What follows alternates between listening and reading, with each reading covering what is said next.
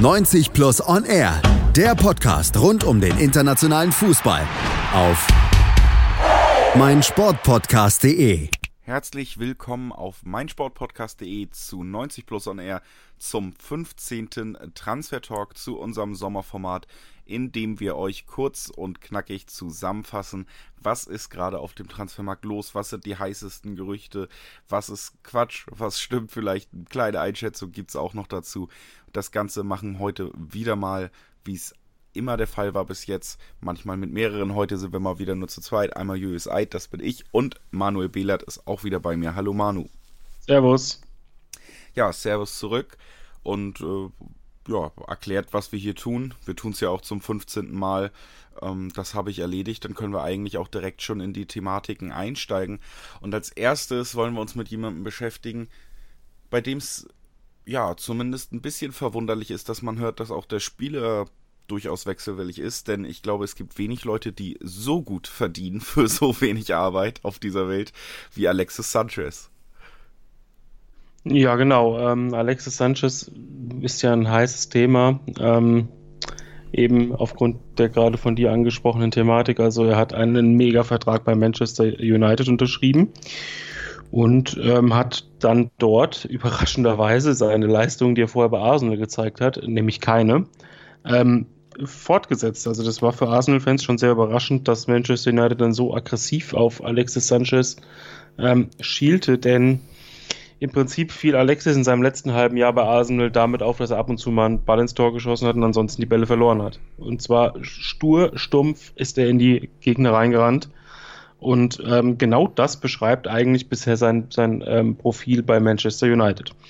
Das sorgt natürlich dafür, dass Hohn und Spott ähm, rund um die ganze Personalie äh, gesichert war.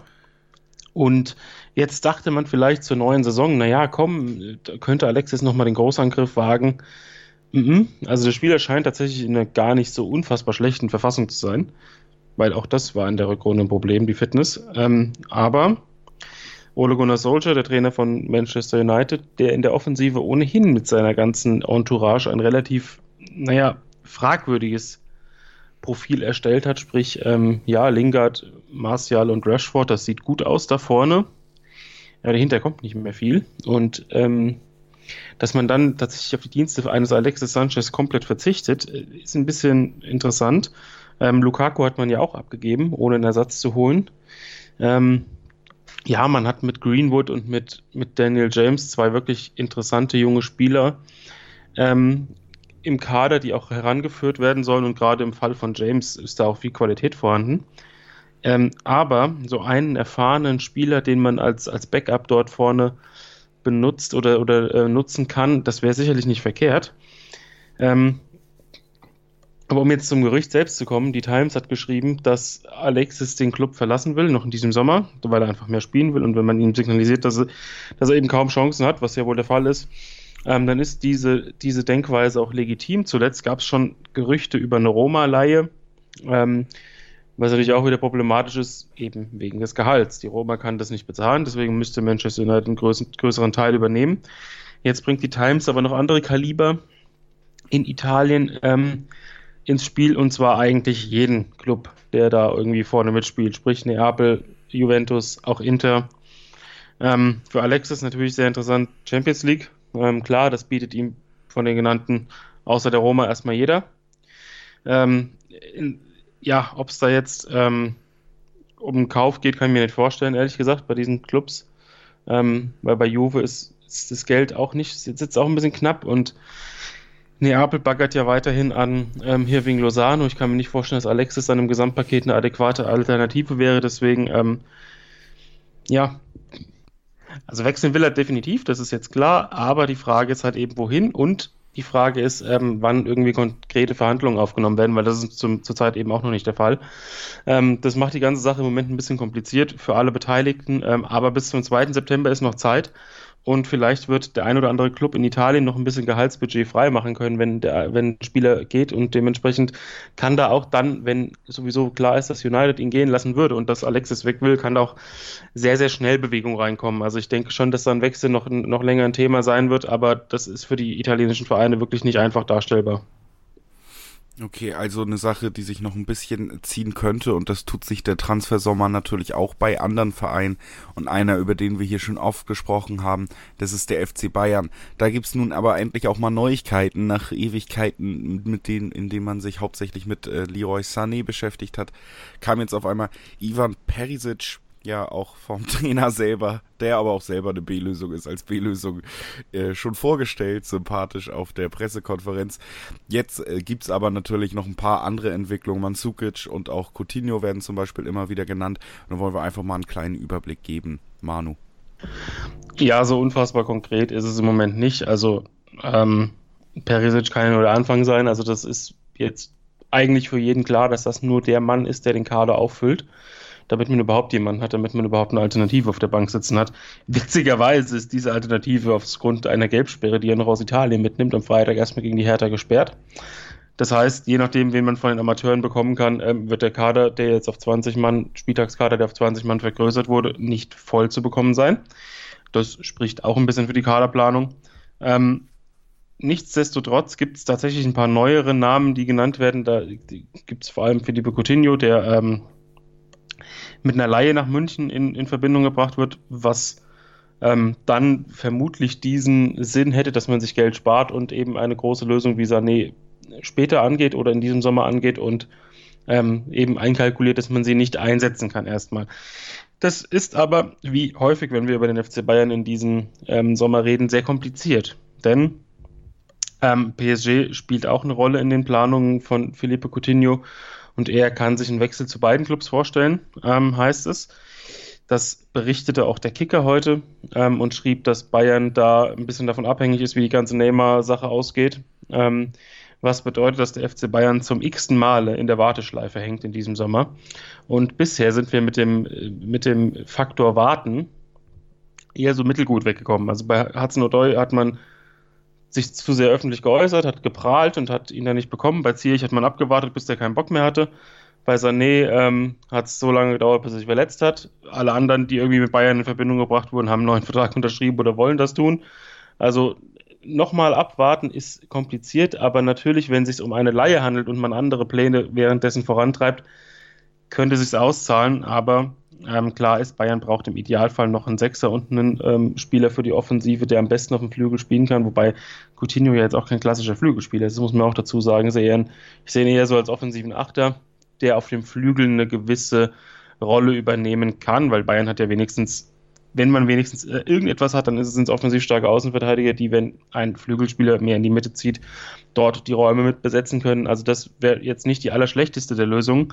Und Mario Mandzukic hast du auch angesprochen so ganz konkret ist es noch nicht, aber die Gazzetta dello Sport sprach gestern davon, dass Mandzukic sich in München sehr, sehr wohl gefühlt hat und das auch im Hinterkopf behält und ähm, eben eine mögliche ähm, Lösung wäre für die Bayern, falls denn ein Angebot käme. Und der Kicker sprach heute davon, dass es ernster wird, ohne jetzt genau auf Details einzugehen. Sprich, ähm, das ist ein Thema, das im Moment kein wirkliches ist, aber tatsächlich schnell zum Thema werden kann, denn ähm, Juve, das wissen wir, ist überbesetzt im Sturmzentrum und Bayern ähm, sucht verzweifelt nach neuen Spielern. Also das, ähm, die, die Gemengelage ist eben so, dass das, dass das daraus schnell was entstehen kann. Schnell was, äh, entstehen und vor allen Dingen ein Verein, der verzweifelt nach neuen Spielern sucht und das trifft in diesem Sommer auf keinen Fall auf den nächsten Verein zu, über den wir heute reden wollen. Das ist nämlich der FC Liverpool und da gab es ja wirklich sehr wenig Bewegung auf Zugangsseite. Man hat eher noch den Kader ein bisschen ausgedünnt und das könnte jetzt auch nach Ende des Deadline Days noch weitergehen. Spieler abgeben darf man ja noch, wenn die anderen Transfermärkte auf sind. Und einer dieser Spieler, die dann Liverpool doch noch verlassen könnten, das ist äh, Dejan Lovren. Genau. Ähm, Liverpool hat, finde ich, insgesamt einen etwas dünnen Kader. Also, oder sagen wir es anders, er ist in der Breite nicht optimal besetzt. Ähm, ein Spieler, auf den man vielleicht noch verzichten könnte, ist eben jener Lovren. Ähm, der spielt keine große Rolle mehr. Sieht sich selbst in einer Kategorie Innenverteidiger, zu der er definitiv nicht gehört. Ähm, die Roma hat Interesse, nicht der FC Bayern, wie das bei momentan vielen Kroaten der Fall ist, also an, an Lovren ausnahmsweise nicht. Ähm, und die Roma sucht definitiv noch nach einem Innenverteidiger, hatte ähm, große Pläne mit Alderweireld, der, der absolut utopisch ist, mit Daniele Rugani, ähm, den man aber nur leihen wollte, weil die aufgerufenen 40 bis 50 Millionen Euro von Juventus viel zu viel waren. Und ja, deswegen kam jetzt Lovren ähm, deutlich mehr ins Visier der Roma. Ähm, da gibt es auch derzeit Gespräche, das melden sowohl italienische als auch englische Medien. Also, dass das ein, ein Thema ist derzeit, ist auf jeden Fall klar. Ähm, die Frage ist nur, wie nah beide Clubs schon beieinander sind. Im Moment geht es wohl um eine Laie mit Kaufoption. Manche Medien sprechen auch von der Kaufpflicht und die Zahlen variieren auch. Also jeder, jeder weiß, dass da, dass da verhandelt wird, aber keiner weiß so genau, worüber. Ähm, so zwei bis drei Millionen Leihgebühr scheint im Moment so die, die wahrscheinlichste Zahl zu sein und eine Kaufoption von etwas mehr als 15 Millionen obendrauf. Ähm, ich denke, da dann noch bis zum 2. September ähm, Zeit ist und da, da Lovren auch nicht im Kader des Supercups war und dementsprechend eben das Signal gesendet wurde, dass Liverpool nicht unbedingt auf ihn baut und ihn auch abgeben würde, denke ich schon, dass man da noch zusammenkommt. Ähm, das da wird es vielleicht auch gar nicht so ein langes Theater geben, wie das bei Inter im Moment auch bei anderen Personalien der Fall ist. Vor allen Dingen du äh, bei der bei der Roma, aber Inter ist involviert, kommen wir aber gleich zu. Da kommen wir noch zu, richtig. Das ist auch noch ein Thema. Nur das ist angesprochen, Dejan Lovren eben auch in der Hackordnung gerade mindestens äh, vierter Innenverteidiger, nur nach Van Dijk, nach Gomez und nach Martip, der sich ja auch sehr gesteigert hat. Also auf jeden Fall ein Abgangskandidat. Und das war auch lange Donny van de Beek, aber ähnlich wie bei einem anderen großen Verein, dem FC Bayern, über den wir eben gesprochen haben, hat auch Real Madrid da relativ lange gewartet jetzt. Man möchte eigentlich Pogba Donny van de Beek sollte so die Alternative sein, wenn das nicht klappt. Ja, es hat sich jetzt so lang gezogen, dass der Spieler zumindest schon mal kundtut, dass er sich auch sehr gut vorstellen kann, doch bei Ajax zu bleiben, ähnlich wie es dann auch bei Ziyech der Fall war. Ja, die ganze Mittelfeldgeschichte bei Real Madrid war ein bisschen kompliziert. Ähm, Pogba, wenn man die ganzen Meldungen ähm, beobachtet hat, da war eigentlich immer klar, den sie dann will ihn unbedingt haben, gibt ihn als Priorität aus, aber so eine richtige Chance haben sie eigentlich nicht, was die Forderungen von Manchester United angeht. Da hat Real Madrid meiner Meinung nach gepokert. Oder was heißt meiner Meinung? Das ist ja offensichtlich, dass sie noch Spieler wie Rames, wie Bale und Co. loswerden und da eben das nötige Geld auftreiben können. So dass, da das jetzt nicht passiert ist und auch nicht passieren wird und Pogba sowieso äh, nach Ende der Transferfrist in England von Manchester United nicht mehr abgegeben werden soll, weil das ein Spieler ist, den sie nicht ähm, ohne weiteres ersetzen können ähm, hat sich das Thema zerschlagen. Manchester United wird Pogba nicht verkaufen und für Real Madrid bedeutet das, sie müssen sich umorientieren. Es wurde vor ähm, kurzem sogar schon von einer Einigung mit Ajax gesprochen, aber das scheint ja dann wohl nicht der Fall zu sein. Ähm, dementsprechend, ja, muss Real jetzt konkret werden, welchen Mittelfeldspieler sie verpflichten. Es gibt auch noch Gerüchte um, um Christian Eriksen, ähm, aber Van de Beek hat keine Lust mehr jetzt zu warten, ob Real Madrid dann tatsächlich noch in die Pötte kommt und irgendwas konkret verhandelt. Deswegen ähm, kann auch sein, dass er damit mit den Aussagen Druck ausübt. Aber die Marke hat geschrieben, dass ähm, Van de Beek eben auch in Erwägung zieht, ähm, in der nächsten Saison bei Ajax zu spielen. Und ähm, das teilte er nach der, nach der Champions League-Qualifikation gegen PAOK auch selbst mit und hat, hat selbst gesagt zu den Reportern, dass eine sehr große Chance besteht, dass er die komplette Saison bei Ajax verbringen wird. Sprich, ähm, er schließt noch nicht aus, dass tatsächlich irgendwas ähm, noch in Transfersachen in, äh, bewegt wird, aber ähm, die Wahrscheinlichkeit, dass Van de Beek jetzt zu, zu Real Madrid wechselt, schätze ich geringer ein als vor kurzem. Zumal Ajax natürlich mit zunehmender Dauer des Transfermarkts auch ähm, höhere Preise aufrufen kann, weil das dann natürlich die, die eigene Suche nach Nachfolgern erschwert. Und wenn man eben diese Nachfolger nicht suchen muss, dann muss man sagen, wenn Van de Beek jetzt bleibt, Ziyech verlängert hat, dann hat man bei Ajax tatsächlich nicht alle Spieler verloren, so wie befürchtet, und immer noch eine interessante Truppe am Ende, ne? Ja. Bist du noch da, Manu? Ja. Okay. Ah. Ja, sehr schön. Gut, gut. Wir machen weiter mit Thema 5 einfach direkt.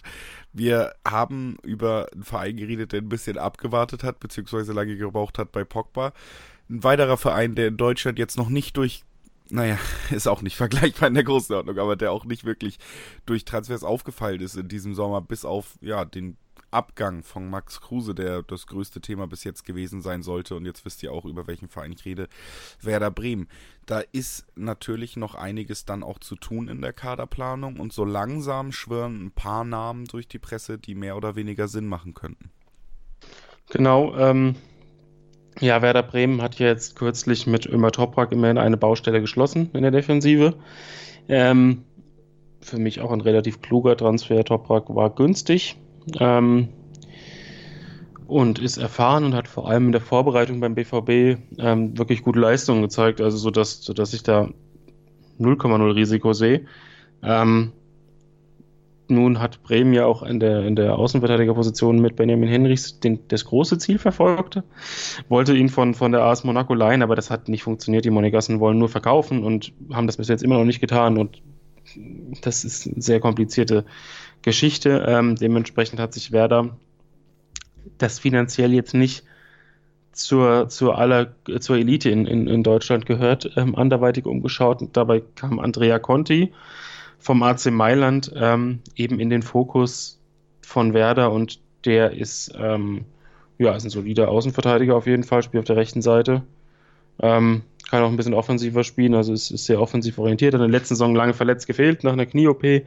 Ähm, soll ausgeliehen werden. Milan hat da wohl auch äh, Interesse, den Spieler abzugeben. Und ähm, die Frage ist jetzt nur, schafft es Werder, den Spieler von sich zu überzeugen, weil auch Parma Interesse hat. Ähm, für Italiener ist ein Verbleib in Italien häufig auch eine lukrative Möglichkeit, sodass sich da jetzt ähm, keine Entscheidung ja, andeutet und dass das noch ein bisschen Überzeugungsarbeit, ähm, dass da noch ein bisschen Überzeugungsarbeit nötig ist.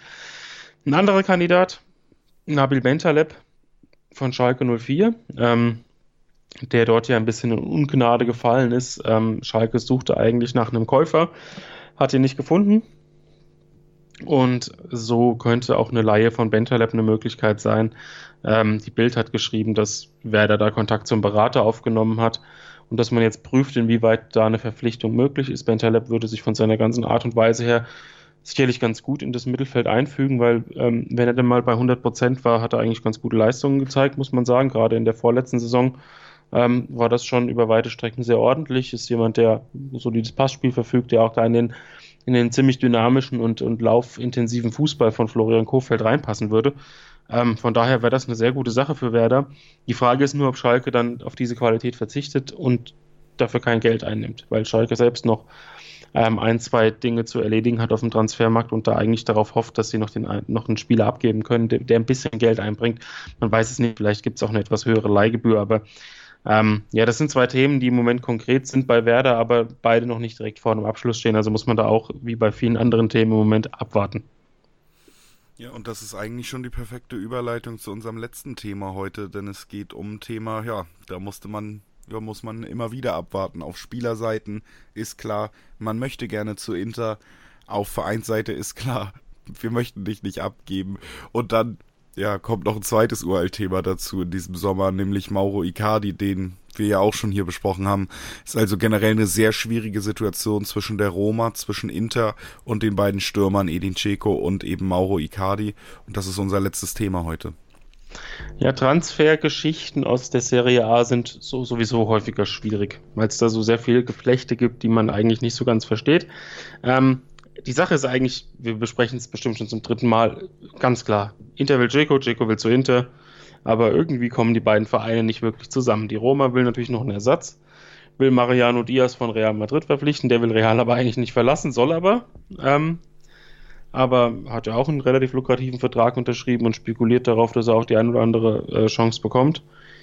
Ähm, die Roma will nun, das melden viele italienische Medien, versuchen, ähm, wenn sie Dzeko zu Inter schon abgeben, dass sie dann wenigstens Mauro Icardi im Gegenzug bekommen, weil irgendeinen Topstürmer wollen sie verpflichten. Ähm, aber haben sich eben bis jetzt nur Absagen eingehandelt. Auch Gonzalo Higuain schwirrte mal rund um die Roma äh, herum, aber der hatte gesagt, er will in der Serie A eigentlich nur noch für, für Juve spielen, aber Juve will ihn auch nicht mehr unbedingt haben. Also es sind im Moment sehr viele Stürmer in Italien, die entweder weg wollen oder weg sollen aber keiner geht weg. So, das ist so, das ist so die, die Gemengelage in, in Italien im Moment. Ähm, die Roma versucht jetzt ein bisschen Druck auf, auf Icardi auszuüben, hat auch schon mit Frau und Beraterin ähm, Kontakt aufgenommen, aber das Thema ist ja ein Thema für sich. Also das ist ja auch nicht gerade einfach. Ähm, Icardi selbst hat wohl durchsickern lassen, dass er schon wechseln würde, aber eben nur zu einem Topclub wie eben Juventus, aber die müssen erstmal Spieler loswerden im Sturm, bevor sie überhaupt darüber nachdenken können, einen zu verpflichten. Ähm, das heißt, es ist das viel zitierte Domino-Spiel, ähm, wenn irgendein Verein den ersten Schritt macht, der wirklich überzeugend ist, dann kann das Ganze ganz schnell gehen. Aber im Moment habe ich bei den fast täglich wiederkehrenden Meldungen und Updates, ohne wirklich Update zu sein, äh, echt wenig Hoffnung, dass, dass wir das Thema irgendwie in fünf, sechs, sieben Tagen schließen können, sondern dass das ein Ding wird, das sich fast bis zum Deadline dahin zieht. Ja, aber immerhin, und das bedeutet es ja auch irgendwie im Umkehrschluss, gibt es dann weiter den Grund, diesen Podcast hier auch bis zum Deadline Day fortzuführen, denn das haben wir auf jeden Fall in diesen 15 Ausgaben bis jetzt gemerkt. Genug Themen gibt's immer in diesem Transfersommer, genauso wie in den letzten auch. Und wir werden die weiter verfolgen. Wie gesagt, in diesem Podcast, aber obligatorisch auch nochmal. Natürlich auf unseren Social Media Seiten, da werdet ihr aktuell auf dem Laufenden gehalten. Facebook, Twitter, Instagram und natürlich auch direkt auf unserer Website. Da sind wir und unsere, unsere anderen Redakteure unterwegs, versuchen euch immer auf dem Laufenden zu halten. Und dann gibt es eben noch diesen Podcast hier auf meinsportpodcast.de, wo wir euch dann auch nochmal schön audiomäßig auf dem Laufenden halten. Das haben wir auch heute getan und äh, das war nicht ich alleine, das war auch wieder Manuel Behlert und deswegen zuerst natürlich wieder das Danke an dich, dass du heute dabei warst. Gerne. Und dann, wie immer, zum Abschluss das Danke an euch, dass ihr dabei wart. Schön, dass ihr immer wieder reinhört. Wir hören uns bald schon wieder zur 16. Ausgabe des 90 Plus Transfer Talks und bis dahin gehabt euch wohl. 90 Plus On Air, der Podcast rund um den internationalen Fußball auf meinsportpodcast.de. 90 Minuten, zwei Teams, pure Emotion. Es geht wieder los. Die Fußball-Bundesliga auf meinsportpodcast.de. Abonniere jetzt deinen Bundesliga-Podcast und sei dabei im Bully Special. Weserfunk. Auf die Zirbelnuss. Füchsle Talk. BV Beben. Unter Flutlicht. Werkskantine am Wasserturm. Und viele mehr. Die Fußball-Bundesliga auf meinsportpodcast.de.